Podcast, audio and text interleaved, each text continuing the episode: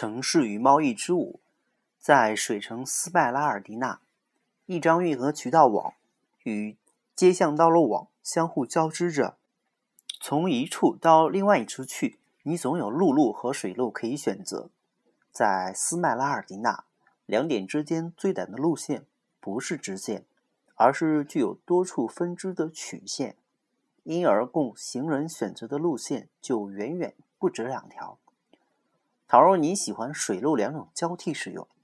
你的选择余地就更大。于是，斯麦拉尔迪纳的居民就省却了每日行走相同路线的厌烦。不仅如此，行走的行走的路线绝不只限于一个层面，而是一路上有上上下下的台阶，有驻足的平地，有驼背式的卢沟桥，还有。架空的路，各段不同层面的路线组合变化，能使每一个居民每天去同一个地点时欣赏不同路线上的景色。在斯麦拉尔迪纳，最平常、最宁静的生活也不会千篇一律。但是，这里也同其他地方一样，大部分秘密和冒险生活都受到种种限制。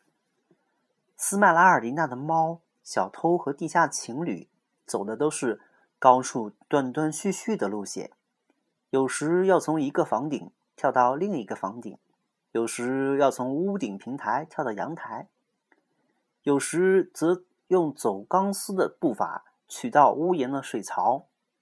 在下面，成群的老鼠在阴暗的下水道里流窜，阴谋家和走私者们从地洞和排水管。向外窥探，往来于地道地沟，抬着乳酪片、违禁品、成桶的火药，利用地下通道横穿城市。